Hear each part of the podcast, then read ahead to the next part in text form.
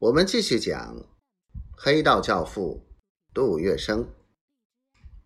一九二五年一月二十九日，张宗昌率领奉军一万名，远远开入上海华界。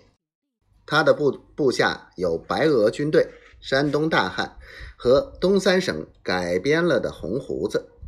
这些兵痞凶猛粗暴，风纪极坏。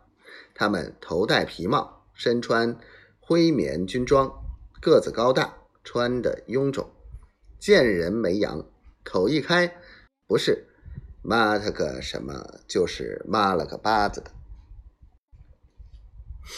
上海人没见过这般红眉绿眼睛的人物，胡兵奸淫烧杀，把华界军民吓坏了，逃长毛贼似的争先恐恐后。往租界里搬，但是上海的几家阔老公馆、豪华酒楼正忙于布置灯彩、安排山珍海味、牌酒麻将，盛大热烈的欢迎张大帅。张宗昌曾是李真武的手下，现在李真武是上海商报的老板，声望地位相当的高。老部下亲率十万雄兵。呃，来到上海，这位老上司乐滋滋的要抢在前头尽地主之谊。这一天，由于杜月笙派人婉转示意，李正武便备了份请帖，请杜月笙和张啸林到席作陪。这一次宴会豪奢而隆重，杜月笙已经看出来了，胸无城府、粗鲁不文的张宗昌。对于那些繁文缛节丝毫不感兴趣，他记起了单先生给他的情报：张大帅就是喜欢玩儿，玩什么呢？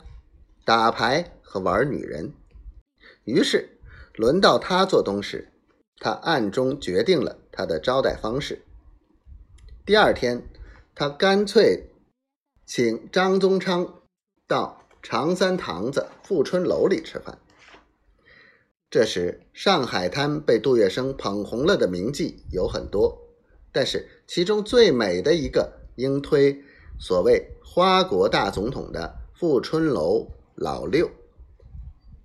富春楼老六叫王海歌，是姑苏美人，长身玉立，艳光四射。他爱书横思记，一口吴侬软语，眉目传情。明眸皓齿，风姿极为迷人。他因为一登杜门，身价十倍，特将香闺设在汕头路门前下马停车，尽是沪上的达官巨贾。